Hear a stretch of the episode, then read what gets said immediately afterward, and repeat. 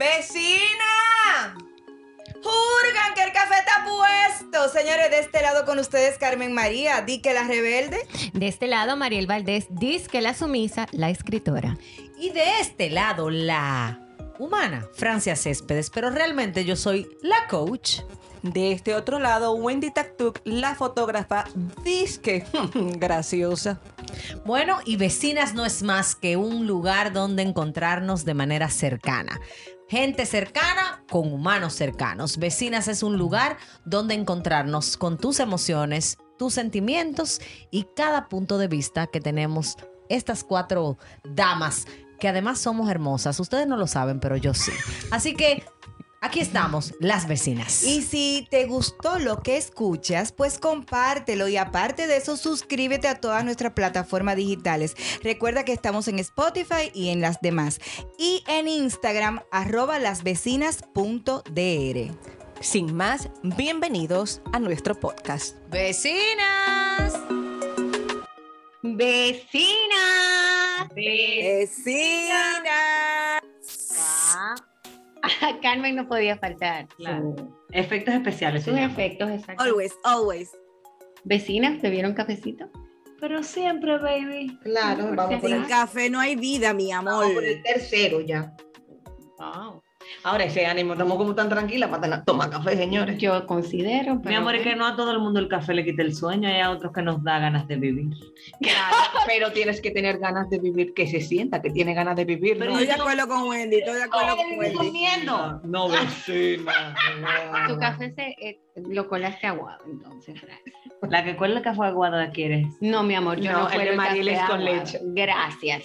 Ok, así que. Vecinas, este podcast, ¿qué tal si nosotras hablamos de un temita que yo sé que muchos vecinos se van a poner activos? Ajá. Claro, mi amor. ¿Vecinos o vecinas?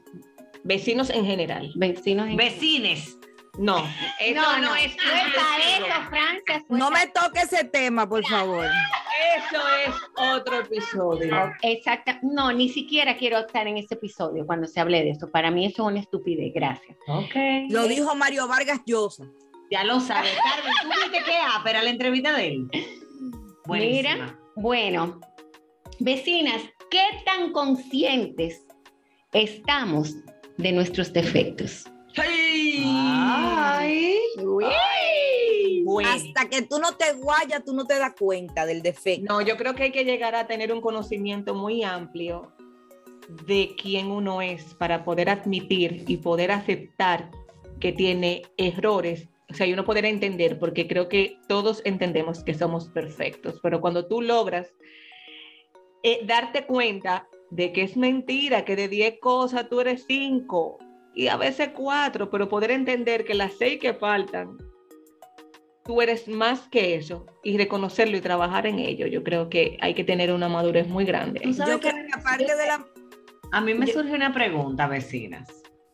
Las escucho y definitivamente que me surge esta pregunta. ¿Quién define qué es un defecto? Porque si nos vamos a lo que estamos viviendo hoy, la gente entiende que ser irreverente, que ser descortés, que decidir a quién hablarle, a quién no. O sea, me surge la pregunta por lo siguiente. Nosotras, las cuatro, pienso que, puedo hablar por las cuatro, ustedes me corrigen si me equivoco, venimos de hogares distintos, pero con valores muy parecidos. En donde la mentira era mentira, en donde actuar mal está mal. Pero yo siento que en esta nueva generación hay unos, eh, unas maneras de mirar la vida que yo me pregunto, ¿quién define entonces qué es un defecto. O sea, el hecho de que tú seas sincero sin prudencia, como yo siempre he dicho, en la honestidad sin prudencia para mí no hay ninguna virtud. El hecho de que tú seas tan honesto, pero seas un imprudente, pues para mí es más la imprudencia que la, que la honestidad. Pero la, la honestidad, la honestidad no es un defecto. Ahí voy, pero entonces te pregunto, si yo soy súper honesta, que digo lo que pienso, todo lo que digo, lo que, lo que pienso, ¿Es una virtud mi honestidad o es un defecto de imprudencia? Es que depende. Es que no eres prudente. Entonces el defecto mayor es que no eres prudente, porque si con prudencia tú puedes darle a entender a una persona o eh, eh, lo que tú piensas sin ofenderla, eh, creo que ya deja de ser un defecto. Yo pienso, bueno, Mariel, también pienso que tiene que ver mucho en el momento en que tú muestras tu honestidad con esa persona.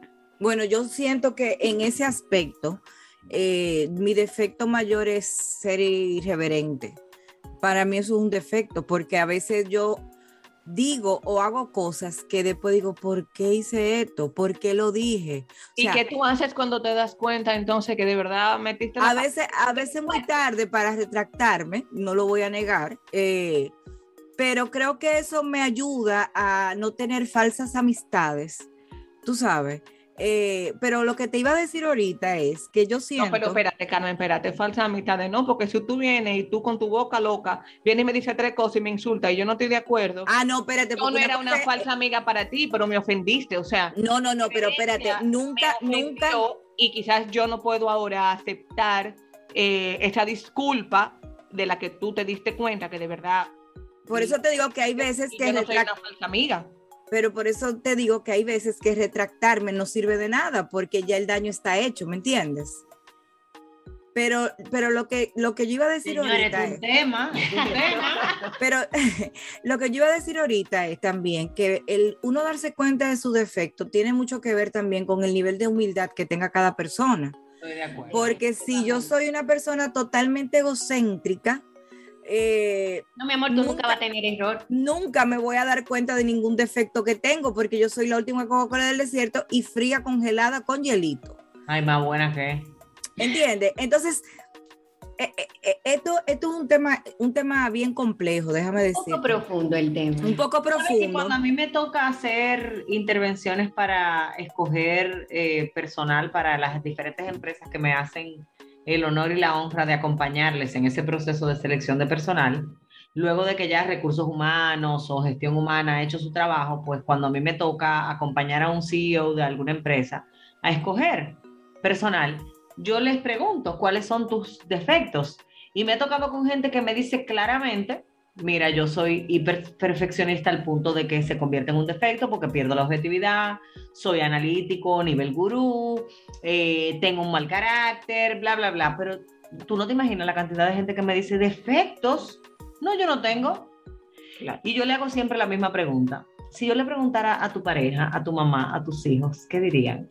Y en ese momento entonces la gente conecta con que no somos, como tú decías, Wendy, so- no somos perfectos. Realmente sí, tenemos áreas de oscuridad y oportunidades de mejora, todos los seres humanos. Ok, vecina, vamos a ver, vamos a ponerte un poquito dinámico. Ay, Wendy, ¿qué tú consideras o cuál tú consideras que es uno de tus defectos? Eh... Espérate, porque entonces me surgieron. Me, me vino a la mente tanto, me vino a la mente tanto. Eh, sí, Mariel, mucho, porque depende de quién venga. depende de No, quién se encuentre que el defecto. Eh, pero yo creo que, por ejemplo, vos, es un defecto el querer ser perfeccionista en ciertas cosas. O sea, amiga, incierta. en ciertas cosas. No, porque también he aprendido, también he aprendido que el sofoque no me va a llevar a ninguna parte. Entonces, como que ahí yo suelto. Por eso no en todas las áreas yo soy tan, tan perfecta. Eh, muchas veces uno piensa que por qué no hice yo las cosas para que quedaran de cuál o mejor manera. Eh, y uno aprende cómo a lidiar con eso. No, espérate, o sea, si no lo hiciste tú, pues amén, ya la otra persona lo hizo como lo hizo y, y amén, o sea, pero creo que sí, como que el querer que la cosa quede de una manera, entonces me puedo como sofocar porque no va a quedar igual, pero he aprendido a bajarle dos tonos también, o sea, reconociendo eso y muchísimas otras cosas. Oh, wow. ¿Y tú, Francia? Uno de mis grandes defectos está asociada a mi, digamos, mi incapacidad de verbalizar o de saber manejar cuando no estoy bien. O sea, a mí se me hace súper difícil, vecinas, cuando la vida me trae circunstancias en donde la tristeza, la frustración, la decepción embarga mi vida por X razón, no importa quién sea, incluyéndome a mí como responsable de cualquier hecho, yo me pongo en modo muda. Y, digo, esto es un defecto grave porque esto no solamente me afecta a mí, sino que afecta a todo mi entorno, porque entonces la gente en ocasiones hasta quiere estar en apoyo para mí y mi incapacidad de manejar eso que estoy sintiendo hace que yo aleje a las personas. Entonces, digamos que yo, que es dos defectos en uno. Primero, la incapacidad y la, la falta de, de, manejo y de control que tengo sobre esa sensación de frustración o miedo o decepción. Y al mismo tiempo, la manera en que de manera abrupta muchas veces alejo a las personas que me aman y me respetan de mí sin tener explicación. O sea, como que la gente me llama y yo simplemente no estoy lista para contestar el teléfono. Espérate, ahora viene Wendy enfrente a Francia. ¿Y qué tú haces para mejorar eso? Mira, una de las cosas que he estado trabajando en los últimos años, ellas se están riendo, vecina, que es bueno que lo sepan. No, pero es verdad, o sea, ya tú estás consciente de eso, ¿verdad? Entonces, ¿qué tú haces para mejorar eso? Mira, una de las cosas que estoy practicando hace un, pa un par de años es verbalizar. O sea, cuando, y a ti te ha pasado, Wendy, o sea, vamos a, vamos a hablar claro aquí. O sea, tú me has escrito y me has dicho, ¿y este silencio? No Claro, te siento. No te siento, ¿qué pasa? Entonces, la Francia de As, que, sabía el defecto que tenía, pero que no hacía nada por él, era la que te decía, no, mana, todo bien, hablamos después. O que te, te dejaba en azul. La Francia de hoy te dice, no estoy bien. Si tengo la suficiente confianza y empatía contigo, te cuento o te puedo de repente mencionar, estoy pasando por esto, por esto, por esto, no quiero hablar del tema, dame tiempo. O sea, digamos que una de las maneras en la que estoy enfrentando este defecto es aprendiendo a verbalizar lo que estoy sintiendo y escogiendo también con quién conversar. Porque de una manera u otra, y este es otro- un tercer defecto, en algún momento de mi vida yo me creí como supermujer. Y entonces empecé a jugar la falacia de yo puedo con todo. Y en algún momento no pude. Entonces, digamos que en esta etapa de mi vida yo estoy aprendiendo, no puedo decir que lo tengo manejado completamente porque no es verdad, a verbalizar o a poder decir, no puedo hablar en este momento porque me siento triste, porque estoy deprimida, porque estoy enojada, porque llena el blanco, o sea, cualquiera de las emociones que pudieran o sentimientos que pudieran ser. Y definitivamente, tú sabes qué, yo debí decir esto primero, pero mi mayor defecto, ¿tú sabes cuál es? Tú, man 5 ya, sigue ahí. Sí, vamos, es que. Es que Yo no sé poner límite. Ah, ese es uno de los míos también. Uf, o sea, cuán difícil se me hace a mí decirle a la gente hasta aquí. No te acuerdes de mi cama, no, no esto, no aquello. Como que a mí se me ha hecho muy difícil aprender a poner límites. Y en el momento que empecé a hacerlo, me gané un par de enemigos, ¿saben? Ah, Claro. pero ya eso Claro. es parte del proceso. Carmen, ¿y Carmen, exacto. ella dijo uno. Yo dije uno, yo dije uno, pero, pero un Año, defecto me que yo dejaron para último ustedes, ¿eh? No Ah. son nada buenos. Bueno. pero uno de los defectos que yo tengo a veces es el juzgar a las personas eh, sin darle el chance de demostrarme que yo estoy equivocada. Ese es un defecto.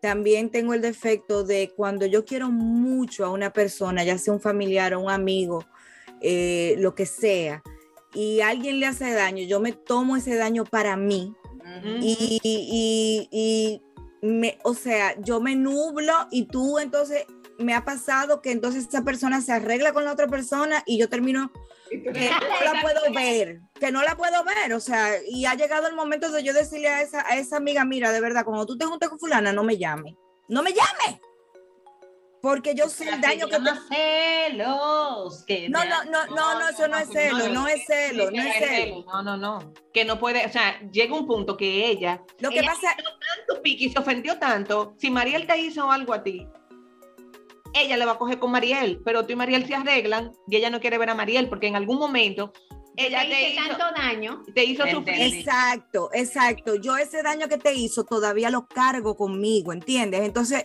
en mi cabeza no, no, yo no computo el hecho de que esa persona que te hizo tan- tanto daño, ¿por qué hoy día tú me dices no? Porque yo la perdoné, porque yo, qué sé yo, y yo, pero ¿cómo así?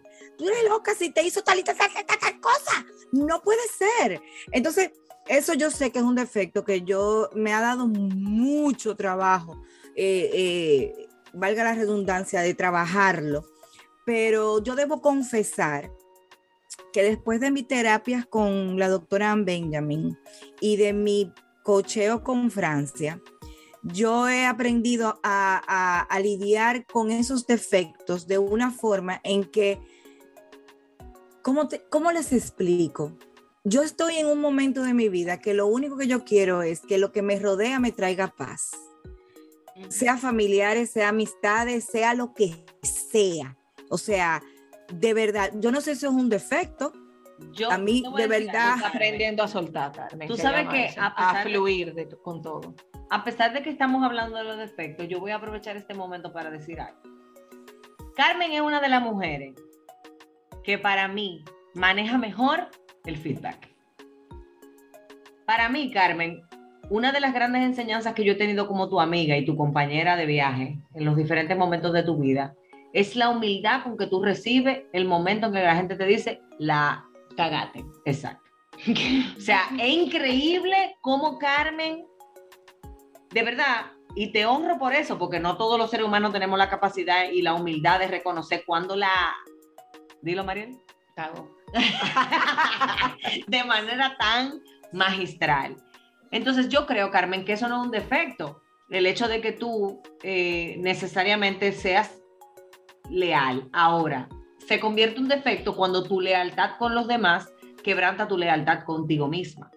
Claro, claro. Es que, es que mira, es, en, es en, en todos los aspectos. Yo cuando quiero, quiero de verdad. Yo no lo voy a negar. O sea, yo cuando yo te di cabida en mi vida y te di cabida en mi corazón, eso va a ser hasta el día que yo me muera, hasta mi último respiro. No el primer respiro como lo de Wendy, sino hasta mi último respiro, porque yo soy así, yo soy así. Y, y, y la verdad es que yo no soporto ver eh, eh, que abusen de una persona, que la utilicen, que... Entonces a veces tú estás en los bleachers viendo eso y, y, y tú quisieras como que meterte en el cuerpo de la otra persona y decirle, pero por Dios, tú no estás viendo que eh, te están haciendo daño, de una forma u otra te están haciendo daño. Entonces, eh, eh, vuelvo y, y digo, o sea, después que tú pasas, después que tú renaces en la vida, tú empiezas a valorar cosas que muchísima gente no se da cuenta, que quizás no son palpables. Y es, por ejemplo, eh, eh, ese, ese cariño auténtico, Francia, que lamentablemente estamos viviendo en una época donde el cariño que te brindan hoy día es de mentira. Palomita Sí, microondas. Te quieren, te quieren en las redes sociales y desde que te subieron la foto contigo en las redes sociales diciendo que te quieren muchísimo, a, lo- a lo- a los dos microsegundos están dándole la espalda, te están dando la espalda y te están criticando y te están acabando y te están diciendo de todo, ¿entiendes? Entonces. Perdón, sí. no, no, entonces lo que te quería decir es eso, que, que yo he aprendido a manejar esos defectos, eh, controlarme un poquito la boca. Hay cosas que lamentablemente no las puedo controlar, que me molesto, pero, pero yo, como decía mi mamá, ya que estamos hablando de, de, de, de ñeca y de todo, mi mamá decía que, mi mamá decía, Carmen, es que a veces tú hablas como el que hace eso y no lo siente.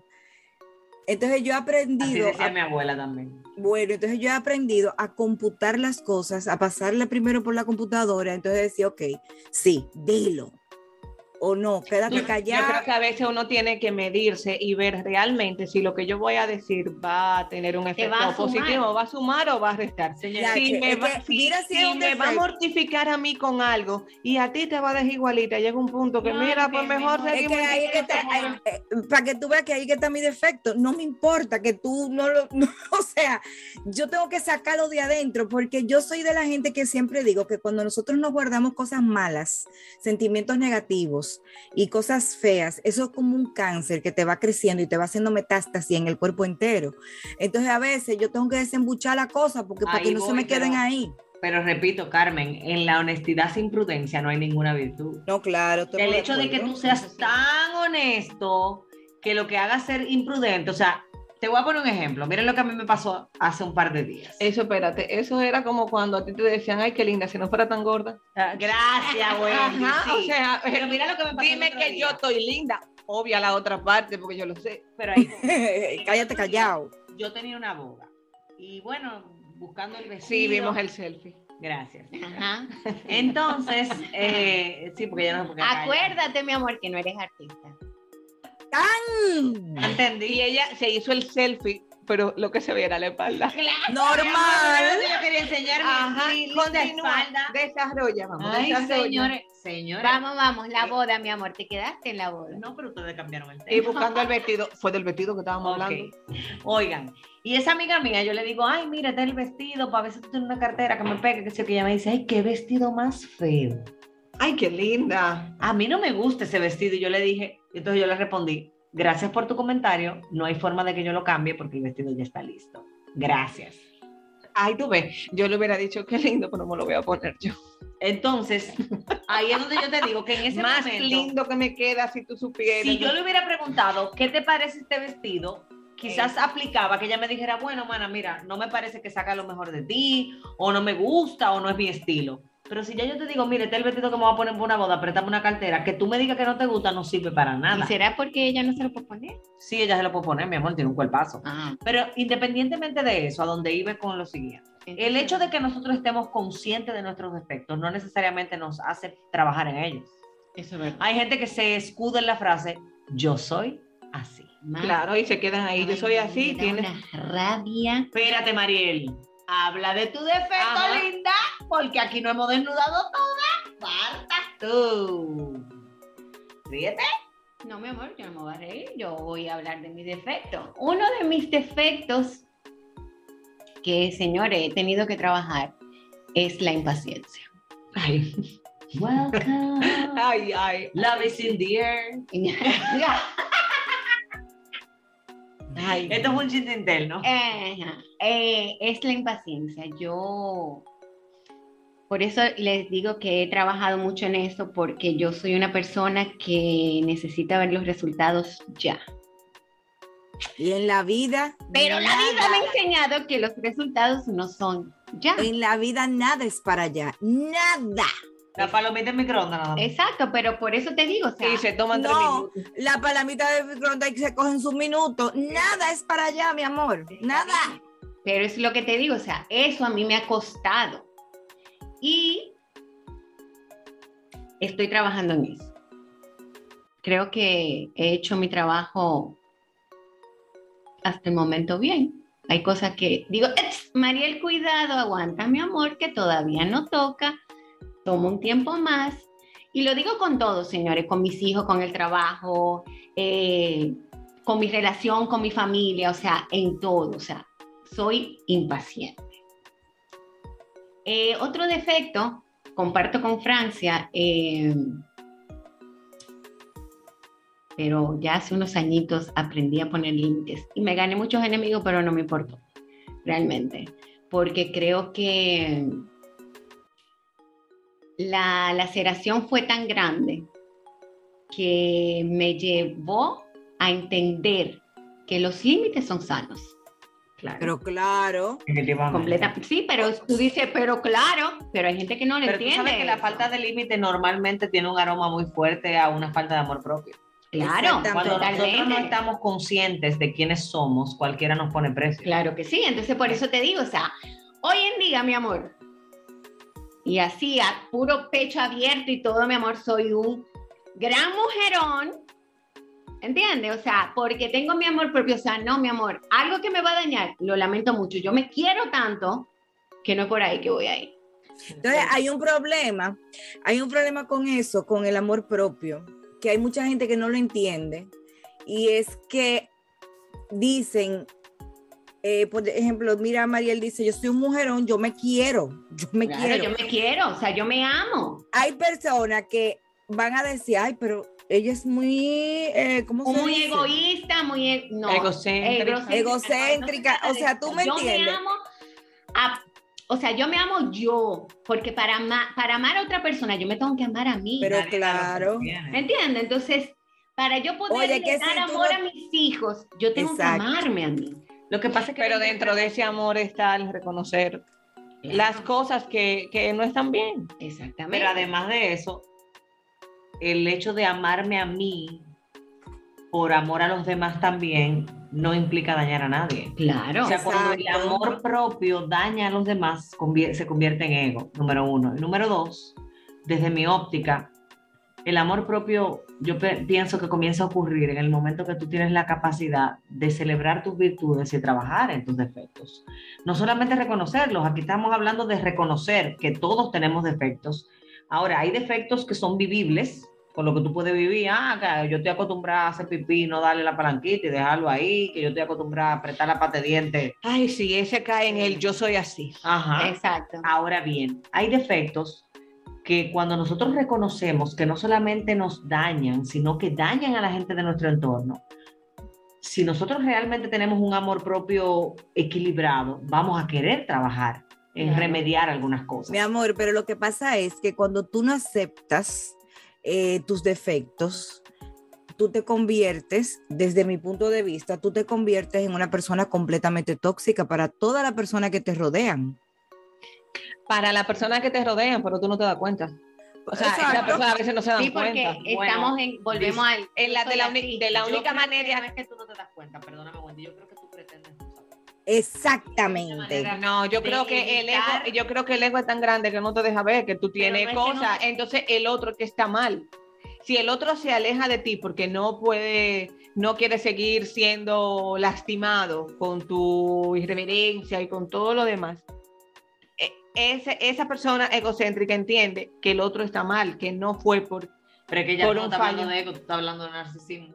Son cosas que se Ah. parecen, pero no son No son Ay, es que iguales. no, es que yo digo porque yo conozco de esos. Pero lo que te digo, una cosa es una persona egocéntrica que ha vivido muchos dolores en su vida, que ha tenido muchas traiciones y decepciones y entiende que el amor propio tiene que ver con cuidarme al extremo y entonces no permitir que nadie me invada y poner una especie de, de muralla o de, o de escudo.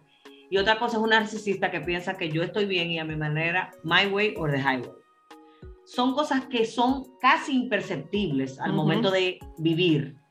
Pero es muy probable que todo el que está aquí, tanto nosotras como las vecinas, como nuestro vecindario, tenga personas a su alrededor que sean egocéntricos y otros que sean narcisistas. Con el narcisista hay que tener mucho cuidado.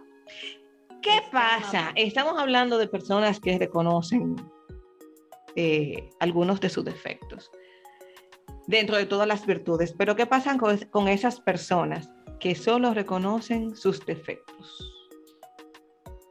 que tienen un problema no de autoestima, sino de autoconcepto. La manera en que se perciben a sí mismas. Y normalmente eso viene determinado por mi historia familiar. Yo te iba a decir eso, eso viene desde los papás. Eso viene por lo- historia familiar. Señores, cuando tú vienes de un hogar, yo creo que todos los hogares en algún momento tienen áreas de potabilidad y de no potabilidad. O sea, todos los hogares pudieran llamarse no funcionales al 100%. Esa es la manera en que yo veo la vida. No estoy diciendo que es una verdad absoluta, es la manera en que yo lo veo.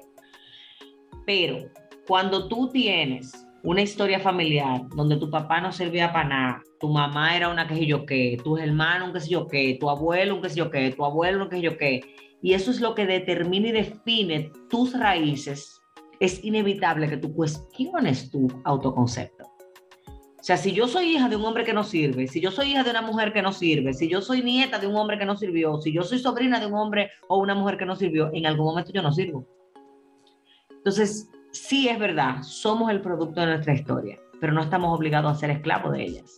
Pero Francia también, perdón que te interrumpa, pero también está, no, no necesariamente tiene que ser que tu entorno familiar ninguno sirviese. También se puede dar el hecho de que en tu casa nunca te, te, te di- ¿cómo te digo? Nunca te, te, te pasaron, te, te dieron Te valoraron, te valoraron tu esfuerzo. Exacto, y eso te lleva a ti a no tener un autoconcepto de ti, Ahí ¿entiendes? voy. Lo que pasa es que hay una parte cognitivo-conductual en el ser humano que se aprende de mamá y otra de papá. Y una de las cosas que aprendemos de mamá y de papá es la autovaloración o la interpretación de éxito y aceptación de nuestra propia vida. Definitivamente tú tienes toda la razón, Carmen. Si no tiene que ver con que sirvieron o no sirvieron, sino con que yo nunca fui valorado, aceptado o validado, Exacto. que no es lo mismo que valor, la validación, la Ujú. aceptación, inevitablemente eso puede afectar mi autoconcepto. Eso puede afectar mi, mi, mi autovalidación, mi, mi- cómo yo me veo, cómo yo me percibo frente al mundo. Definitivamente que nosotros como seres humanos necesitamos en algún momento de nuestra vida entender nuestra historia, de dónde vengo, qué pasó, como soy, ¿Qué puedo mejorar? qué puedo... Pero pon esa en primer lugar. O sea, no, de verdad, pon Sí, esa en primer claro. lugar, porque si mi familia es una, yo- si yo vengo de una familia de delincuentes, eso es lo que yo, yo vengo de ahí, que tú quieres que yo voy a hacer Señores, mejor, o sea, Pero a veces ni siquiera No te es un tema recuestes, de delinquir. Te voy a poner un ejemplo. Hay hogares donde la gente dice, no, lo que pasa es que yo vengo de un hogar matriarcal donde todas las mujeres se divorcian. Y esa mujer busca un momento donde dice, mi matrimonio no funciona y también se divorcia. claro. Viceversa, puede pasar con un hombre. Claro. Eso pasa hasta con enfermedades. Es que en mi casa todo el mundo se muere de cáncer. Es que en mi familia todo el mundo se muere de un infarto. Es que en mi familia todo el mundo se muere de una diabetes. A veces nosotros le damos tanta, tanta fuerza a aquello que no ha funcionado que olvidamos el hecho de que nosotros podemos transformar nuestra historia a través del reconocimiento de aquellas cosas que necesitamos mejorar y también de reconocer nuestras capacidades y habilidades. Claro, y tú sabes que también Francia, con relación a eso que tú estabas diciendo, eh, el hecho de tú reconocer, señores, no es fácil, y de tú querer trabajar, te lo pongo en el caso mío, o sea, yo reconozco que tengo ese defecto y yo soy una persona que siempre voy a tratar de evolucionar, de seguir Mariel, ¿te puedo decir creciendo. algo? Tratar no es hacer. Exacto. Cuando tú le dices a una gente yo voy a tratar, tú no vas a nada. Ok, pues Y yo que entonces- te conozco sé que tú haces mucho más que tratar. Exacto, bueno, Accionas. acciono, vecina, para que, pero Aquí no se puede. no se puede, tú Aquí sabes, no pero se puede está bien. hablar porque acciono y me adentro en mí, en mí misma. Señores, coño, eso duele. Y no mucha gente está dispuesta a trabajar eso porque sabe que eso duele. Claro. Sobre todo porque aceptar mis defectos va a confrontar una de las áreas más difíciles en los seres humanos, que es aceptar que no todo lo que yo creo que es, es. Es exactamente. Que yo tengo que... eh, Que yo y no todo el debo... mundo está dispuesto a eso. Claro, que no todo el mundo está dispuesto a desaprender y a aceptar que quizás en todo lo que he creído hasta hoy es mentira. Ah, O sea, que va a confrontar mis paradigmas, va a confrontar mis creencias, va a confrontar mi historia y definitivamente va a confrontar la manera en que yo vivo el futuro. Hay una frase que dice, vecinas, cuando aceptas tu- tus defectos, nadie podrá usarlos en tu contra. Y yo quisiera agregarle algo a esa frase. Cuando aceptas tus defectos y estás listo para trabajar en ellos, entonces nadie lo podrá usar en tu contra. Más, si tú aceptas que tienes un defecto y te escudas en el yo soy así, esa va a ser el arma más fuerte que va a usar la gente que te conoce y te ama para intentar llevarte al espacio de, como tú eres así, tienes que pagar los precios de la mediocridad en tu vida. Ay, mamacita. No, yo creo que ya como que aquí se rompió esta taza con esta frase de Francia, muy fuerte Francia, muy fuerte Francia, Sí, muy Francia. fuerte. Yo creo que nada, vecinas, nos queda la tarea de sentarnos con nosotros, de vernos desde otro punto, Autoanalizarnos. Autoanalizarnos, ser humildes y sinceros con nosotros para poder mejorar cada espacio y cada aspecto de nuestras vidas. Vecinas, vecinas.